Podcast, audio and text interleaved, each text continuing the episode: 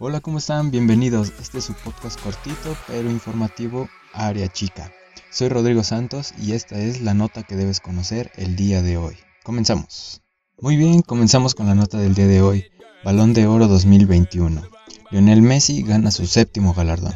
Así es, después de un año de ausencia por la pandemia, el día de ayer se hizo la gala y posterior entrega del Balón de Oro, otorgado por la revista France Football, en la que mediante la votación de 180 periodistas especializados en fútbol otorgan dicho galardón que destaca a la mejor y al mejor jugador de fútbol del año futbolístico transcurrido. Ok, este, la gala tomaba mayor importancia gracias al morbo despertado por saber si este año por fin llegaría a su fin la hegemonía de Messi y Cristiano Ronaldo como los máximos ganadores de la última década y por qué no de todos los tiempos. Esto debido a que desde hace semanas se sabía que la final estaría entre el argentino y el polaco Robert Lewandowski, quien tuvo una temporada de ensueño con su equipo, el Bayern Múnich, ganándolo todo y anotando más de 40 goles en la temporada siendo 15 de estos en la Champions League, en la cual quedó campeón y también fue reconocido como el máximo goleador, sin mencionar que fue también nombrado el mejor jugador de la UEFA y FIFA pero al no ser otorgado el reconocimiento el año pasado, Lewandowski perdió la oportunidad de ganarlo en 2020.